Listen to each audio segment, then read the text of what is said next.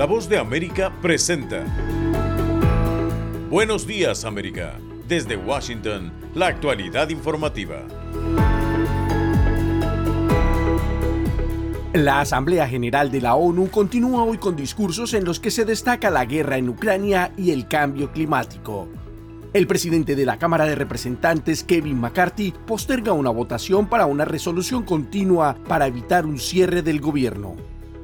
Y el presidente de México dice desconocer si Ovidio Guzmán coopera con autoridades de Estados Unidos como testigo protegido.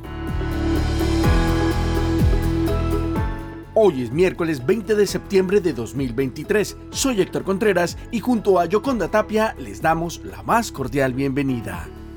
Aquí comienza nuestra emisión de Buenos Días América.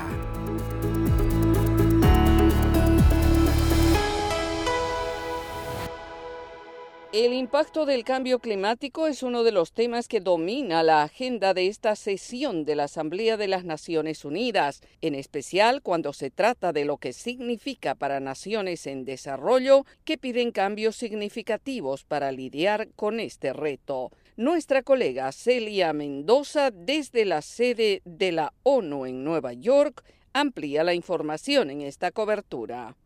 Avanzan los discursos en la Asamblea General de las Naciones Unidas, donde este miércoles se esperan las intervenciones de Honduras, Chile, así como Ecuador, en una sesión que, según el embajador de Guinea Ecuatorial ante la ONU, Anatolina Dunn, ha logrado tocar temas claves de la agenda establecida este año. Se adoptó ya la declaración sobre los objetivos del milenio. Entonces, eh, la esperanza es que los líderes que están eh, participando en estas reuniones al final se lleguen a unas conclusiones muy importantes para el beneficio de la población global. Asimismo, la reunión permite exponer propuestas y peticiones de cada una de las naciones, como lo hizo el presidente de Colombia, Gustavo Petro, quien le ha dado eco a la idea de gran parte de los líderes mundiales, quienes piden apoyo financiero a naciones en desarrollo y una transformación a los sistemas de préstamo. Tiene que cambiar, y vuelvo al tema del sistema financiero mundial, porque si como en el caso de Colombia, tienes que dedicar la mayor partida del presupuesto a pagar deudas con unas tasas de interés que debido a que el cambio climático nos vuelve más riesgosos, entonces son más altas. Y resulta que la crisis climática no la produjimos nosotros, sino estos países con sus chimeneas de gases de efecto invernadero. Entonces estamos en el peor de los mundos. Aquí se produce el problema y nosotros lo pagamos. Pues eso aumenta la desigualdad. Los líderes tendrán la oportunidad de avanzar en las discusiones de alto nivel sobre el cambio climático mientras el Consejo de Seguridad se reúne para hablar acerca de la situación en Ucrania. Celia Mendoza, Voz de América, Naciones Unidas.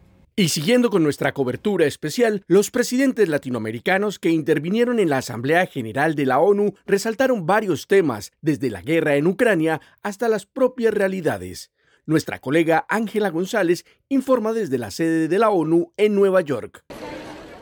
Líderes latinoamericanos reunidos hoy en las Naciones Unidas destacaron los temas apremiantes de la agenda global como el cambio climático, la desigualdad endémica, la guerra de Rusia en Ucrania, la salud pública y la inestabilidad geopolítica.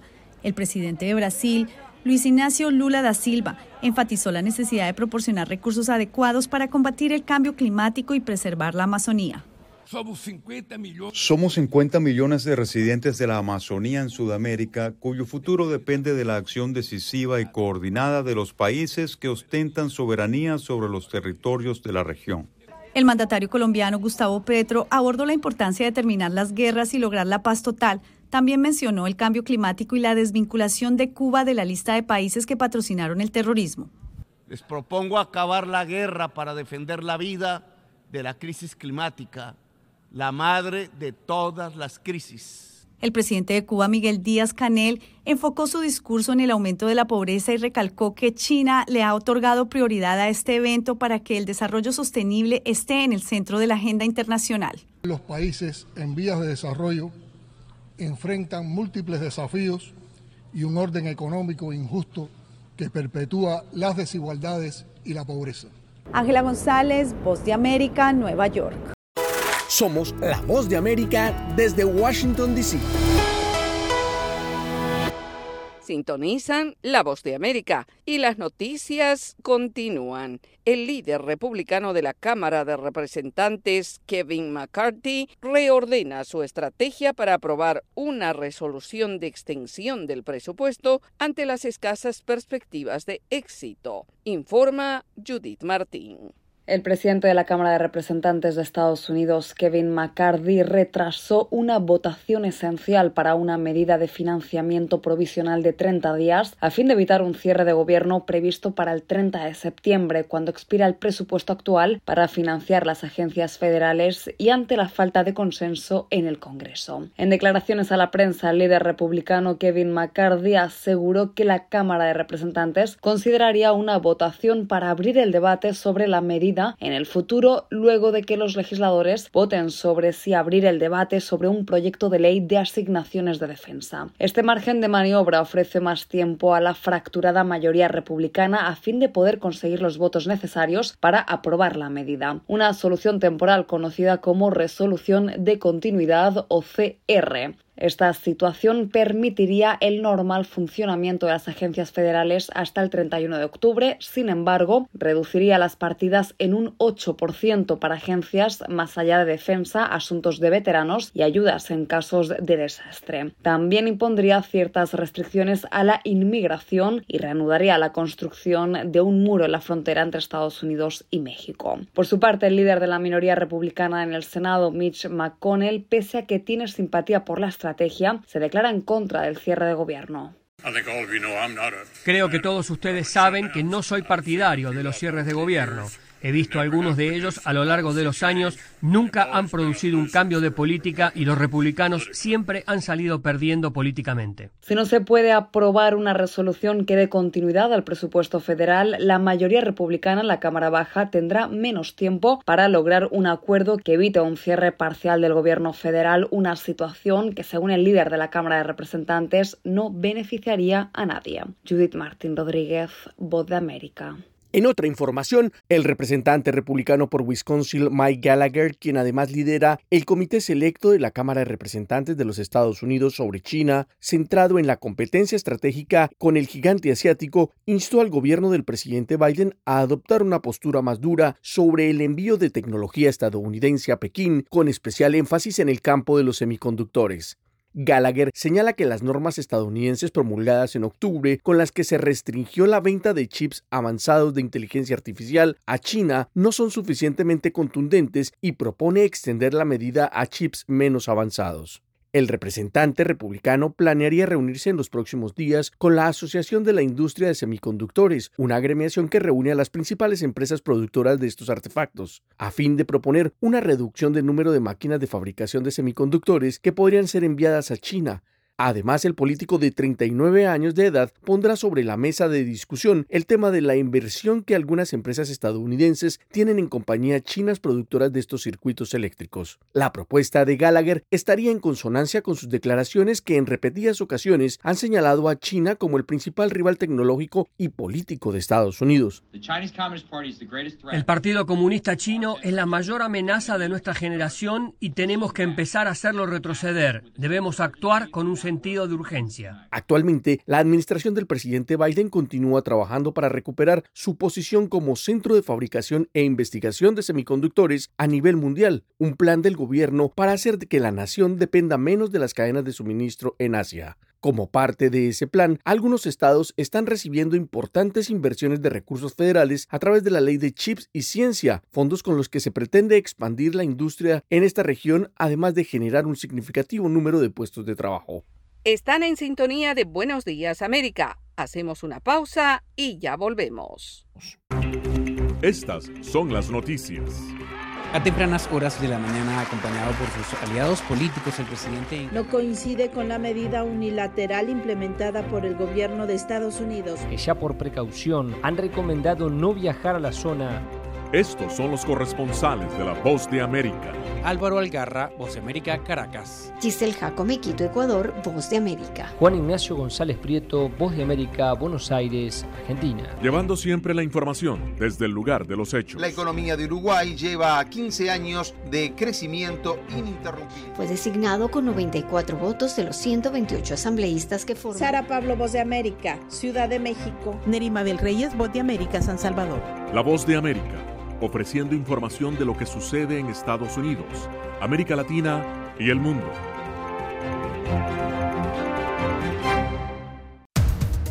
Los acontecimientos de Estados Unidos, América Latina y el mundo en 30 minutos.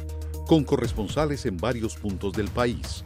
El Mundo al Día se emite desde nuestros estudios en Washington a través de nuestras afiliadas en la región latinoamericana, con la información balanceada de lo que sucede en Estados Unidos y el mundo. ¿Qué tal amigos? Les saluda Henry Llanos para invitarlos a escuchar Deportivo Internacional.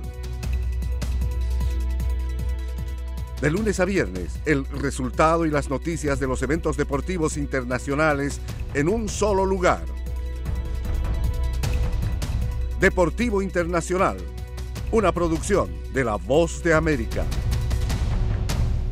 Somos La Voz de América y las noticias continúan. El presidente López Obrador dijo desconocer si el extraditado narcotraficante Ovidio Guzmán tiene intenciones de colaborar con autoridades estadounidenses como testigo protegido. Sara Pablo informa.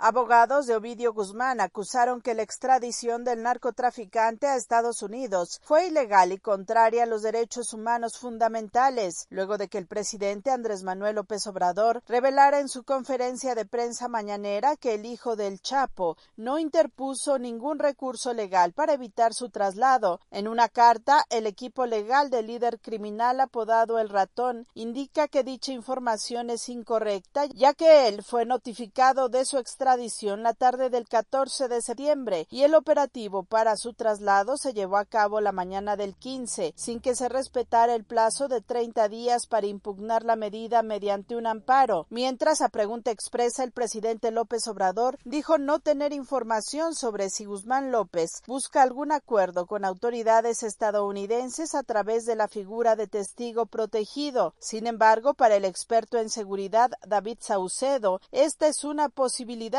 con el fin de buscar una reducción en su sentencia. Eh, al igual que otros integrantes del cártel de Sinaloa, como Emma Coronel o Vicentillo, el hijo del Mayo Zambada, se haya acogido al esquema de delación premiada que tienen las autoridades de Estados Unidos para narcotraficantes de este perfil. Eh, de ser así, estaría proporcionando información acerca de la operación del cártel de Sinaloa y nombres de algunos de sus integrantes, sus rutas, las autoridades que están involucradas en el tráfico de drogas a los Estados Unidos. El consultor y analista opinó que este caso será utilizado por el gobierno de Estados Unidos como un emblema en el combate al tráfico de fentanilo en medio de la crisis que se vive en ese país. Sara Pablo, Voz de América, Ciudad de México.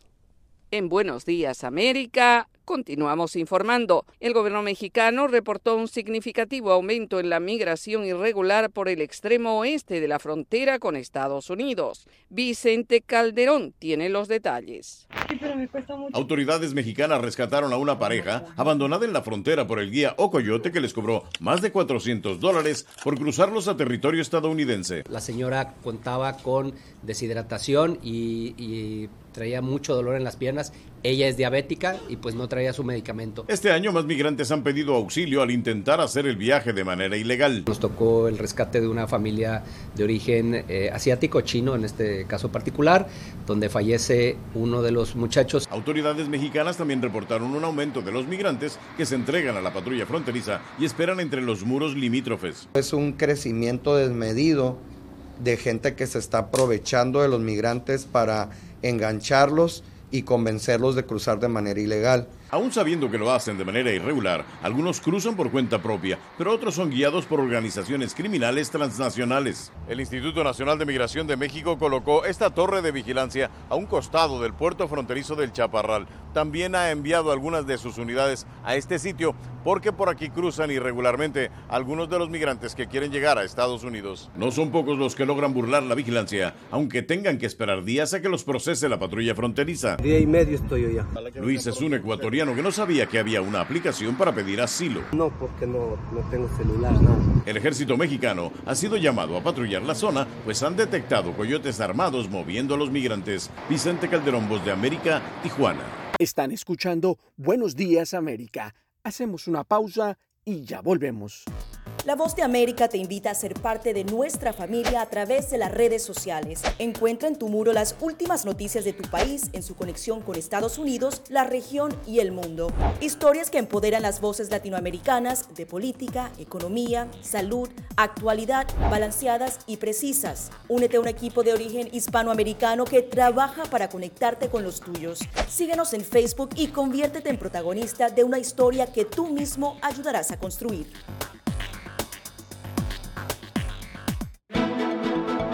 Una nueva temporada de Conversando con la Voz de América. Entrevistas sobre los temas más destacados que generan polémica con nuestros periodistas y corresponsales.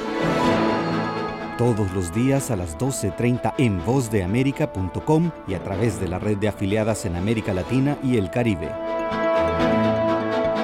Conversando con la Voz de América. Con expertos y la perspectiva de la noticia. Más noticias en Buenos Días América. La falta de acuerdos para nominar al nuevo fiscal general en Honduras hasta el momento no parece encontrar una solución y los analistas señalan que otros intereses podrían estar en juego. Oscar Ortiz tiene los detalles. Los intereses partidarios, arreglos privados conocidos como bajo la mesa, así como el reparto de poderes, son algunos de los factores que determinan que hasta ahora no se puede avanzar en la nominación del nuevo fiscal general de Honduras. Y es que desde el 1 de septiembre los cargos de fiscal general y adjunto ocupados por Oscar Chinchilla y José Cibrián, respectivamente, cesaron el mandato de siete años. Sin embargo, actualmente y en forma interina, esas responsabilidades están a cargo del director de fiscales, Luis Javier Santos. Carlos Claros, analista político, advierte que la falta de acuerdo se debe a que ninguna de las partes busca el bien común y la preocupación es proteger a un partido político. Esto es lo de siempre. Cada partido verá su propio beneficio, es político aún y cuando hablen en defensa del pueblo hondureño. Mire, las nóminas de candidatos ya se conocen, pero siempre serán señalados por un partido u otro. Entonces acá juegan las cuotas de poder. El diputado Carlos Zelaya del Partido Libertad y Refundación Libre dijo que no cederán a presiones del bloque opositor, ya que hace algunos años se beneficiaron con un fiscal a su medida. 12 años de corrupción, de impunidad, de tantas cosas que hicieron bueno, imagínense que hay un expresidente nacionalista juzgado por narcotráfico allá en Estados Unidos y aquí no tiene ni una estela. Por su parte, el diputado Tomás Zambrano del Partido Nacional, ahora en la oposición, respondió asegurando que ellos no están pensando en sus intereses, sino más bien en el pueblo. Pero nosotros estamos pensando en Honduras, porque si Libre obtiene un fiscal general a la medida de ellos, nos van a acabar el país. Hasta hoy, el Congreso Nacional tiene más de 20 días sin sesiones debido a que esperan lograr consensos que no llegan y que son necesarios para elegir al nuevo fiscal, mientras los legisladores continúan reuniéndose. Oscar Ortiz, Voz de América, Honduras. Siguen las noticias. A raíz de la ola de delincuencia que se ha generado en algunos puntos del país, el gobierno peruano decidió declarar estado de emergencia en lugares críticos. Silvia González con esta noticia. En el Perú y en menos de 72 horas, dos discotecas en Lima, la capital del país, fueron objeto de ataques con granadas lanzadas a su interior por sujetos que buscaban extorsionar a los propietarios. La Policía Nacional detalló que la acción de los delincuentes se generó porque no lograron el pago de una denominada cuota. Estos y otros hechos motivaron al gobierno a declarar estado de emergencia en determinados distritos. El jefe del gabinete, Alberto Otárola, explica el objetivo de esta decisión. Esta declaratoria de emergencia que va a permitir el control del orden interno a cargo de la Policía Nacional, pero el apoyo estratégico y en los activos críticos a cargo de las Fuerzas Armadas. Los distritos en Lima que fueron declarados en emergencia son San Juan del Urigancho y San Martín de Porres, los que además presentan el mayor número de delitos, en especial los asaltos a mano armada. Esta declaratoria no solo queda en los distritos de la capital limeña, sino también en Sullana, un distrito ubicado en el departamento de Piura. El ministro de Defensa, Jorge Chávez Cresta, informó que las Fuerzas Armadas se mantendrán activas para apoyar a la Policía Nacional. Al estado de emergencia declarado en las zonas fronterizas de Tumbes, Piura, Cajamarca, Amazonas, Madre de Dios y TAC, en apoyo a nuestra Policía Nacional, no solamente para el control de migrantes que ingresan de manera irregular, sino también en un control específico sobre los ilícitos que se desarrollan en la zona de frontera. De acuerdo con el Instituto Nacional de Estadísticas e Informática, los índices de criminalidad están aumentando comparados con cifras que tenían antes de la pandemia. De acuerdo a su último informe del periodo entre septiembre de 2022 y febrero de 2023, un poco más del 23% de jóvenes mayores de 15 años fueron víctimas de actos delictivos, lo que representó un aumento de 0.7% respecto al segundo semestre del año 2022. Silvia González, Voz de América, Perú. Por otra parte, el caso del caricaturista e ilustrador venezolano cuya participación en un programa de radio quedó suspendida por presiones gubernamentales expone la situación de la libertad de expresión en Venezuela. Carolina Alcalde tiene los detalles. Fernando Pinilla es un caricaturista e ilustrador venezolano que asegura con una línea crítica pero sin faltar al respeto ha expuesto la realidad de los venezolanos en diversos medios de comunicación dentro y fuera del país durante los últimos 15 años. La semana pasada denunció a través del Sindicato Nacional de Trabajadores de la Prensa que su participación como copresentador de un magazine de radio en el que no se abordaban temas políticos fue cancelada por presiones de una alcaldía oficialista luego de publicar en otro medio una caricatura que sugería críticas hacia la gestión gubernamental. En conversación con La Voz de América, Pinilla expone que su salida de la radio significa un traspié, porque según dice se trata de un canal de información y entretenimiento necesario para los ciudadanos en momentos de tanta presión. Que la gente lo que más necesita es un espacio para distraerse, para distenderse y sencillamente cortar ese espacio que no tenía nada que ver con la política, que era un magazine de variedades, y por el trabajo que uno hace fuera de los medios, de ese medio como tal, es absurdo. O sea, me parece que viene a ser una forma más de demostrar que acá la libertad de expresión no existe. Pinilla reflexiona sobre lo que a su juicio debería significar el trabajo de los medios para los políticos. Al final, la información y la denuncia le sirve al político para analizar si lo está haciendo bien o mal. Es más, ellos no deberían ver o satanizar de esa forma la información, el periodismo, el ejercicio de la comunicación, porque evidentemente no es la finalidad de esto. La finalidad es que ellos pudieran hasta corregir. Qué bien sería que lo tomaran de esa manera y dijeran, mira, me estoy equivocando en esto, vamos a corregir. Pero lo toman sencillamente como un ataque frontal que no lo es. Venezuela ocupa el puesto 159 de 180 países de la clasificación sobre libertad de Prensa 2022 de Reporteros Sin Fronteras, que señala el clima de restricción de la información y la amenaza contra el ejercicio del periodismo independiente. Sin embargo, funcionarios del gobierno venezolano sostienen que la libertad de expresión está garantizada. Carolina Alcalde, Voz de América, Caracas. Están en sintonía de Buenos Días América. Hacemos una pausa y ya volvemos. Desde la Voz de América, la actualidad de la crisis en Ucrania. La guerra había comenzado. Sin duda todo esto nos afecta mucho, pero confío en la justicia de la causa ucraniana. Mientras la ofensiva militar rusa avanza sobre Ucrania. Una cobertura completa y análisis a diario. Sus habitantes quieren escapar cuanto antes. Salvador no escapará a los efectos. El ejército ucraniano dice que la cantidad de ataques de artillería en la... Haciéndose audible la invasión en Ucrania. Guatemala condenó enérgicamente la tensión que crece entre Ucrania y Rusia. Sintonícenos y síganos en las redes sociales como Voz de América.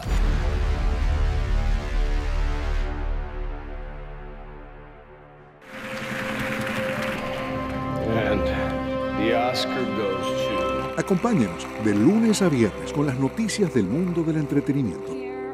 Lo mejor del cine. So, Scrolls are the bad guys. Los estrenos de Hollywood. I've never seen anything like this. Who am I? She's the last of her kind. So I'm 300 years old. A leader, you are. You have the most advanced weapon ever. Lo mejor en música. Las noticias del espectáculo. Lady Gaga declaró al diario The New York Times que se... el actor Alex Bowen dijo el miércoles que se inscribirá en un curso para... de lunes a viernes. El mundo del entretenimiento llega a ustedes desde los estudios de La Voz de América en Washington. Una nueva temporada de Conversando con la Voz de América. Entrevistas sobre los temas más destacados que generan polémica con nuestros periodistas y corresponsales.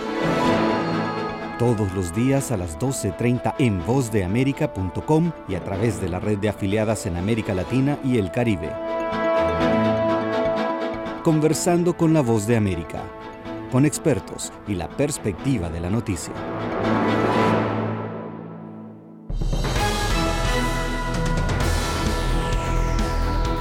Momento deportivo en la voz de América desde Washington les informa Gustavo Cherkis. Comenzamos con la pelota caliente. El japonés Shohei Otani, jugador de los Angels, se sometió a una operación en el codo en Los Ángeles y quedó afuera el resto de la temporada.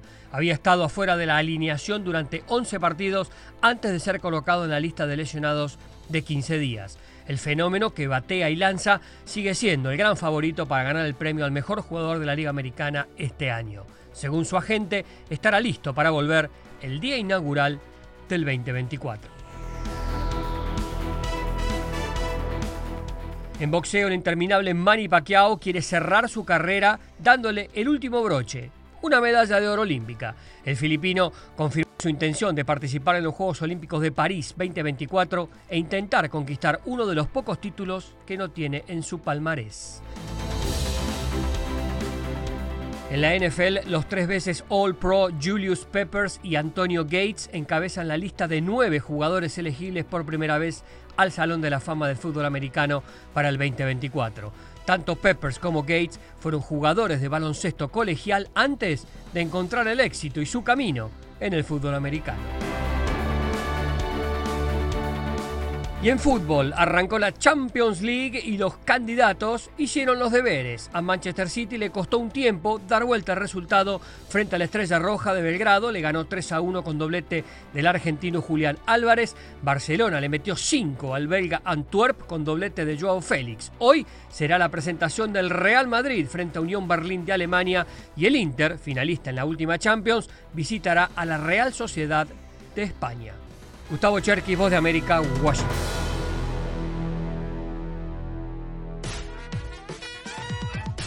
Estas son las informaciones del mundo del entretenimiento. El colega Alejandro Escalona tiene el día libre. Desde Washington le saluda Tony Cano.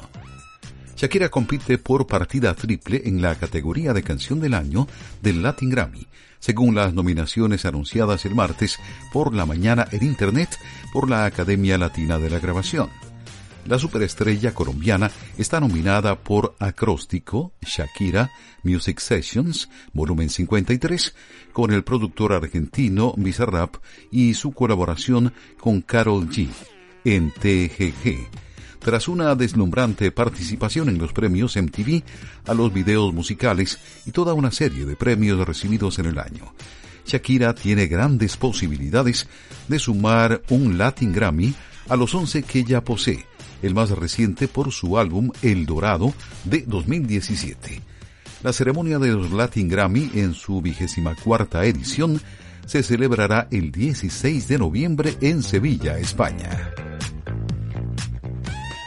Ser galardonado como artista del año de los premios de la Asociación de la Industria Discográfica de Estados Unidos, RIA por sus siglas en inglés, es para Sebastián Yatra una forma de cerrar un círculo iniciado cuando comenzó a soñar con una carrera en la música. Yatra nació en Medellín, Colombia, pero vivió desde joven en Estados Unidos con la ilusión de agregar su voz a la música latinoamericana y con una ceremonia que me den un premio en Estados Unidos, en Washington, por hacer música en español es algo que obviamente hace que la realidad supere la ficción, dijo en entrevista por videollamada desde Miami. Es algo súper especial. No me lo esperaba, señaló el astro. YouTube informó que Russell Brand ya no ganará dinero con la plataforma de videos después de que varias mujeres presentaran acusaciones de abuso sexual contra el comediante convertido en influencer. Por su parte, la BBC eliminó parte del material de Brand de su archivo de streaming, uniéndose a una lista cada vez mayor de organizaciones que se distancian del artista, quien niega haber cometido alguna agresión sexual y no ha sido acusado de ningún delito en la corte. YouTube informó que la monetarización de la cuenta de Brandt, que tiene 6,6 millones de suscriptores, ha sido suspendida. Esto tras graves acusaciones contra el creador. Hasta aquí la información del mundo del entretenimiento. Desde la Voz de América en Washington les informó Tony Cano.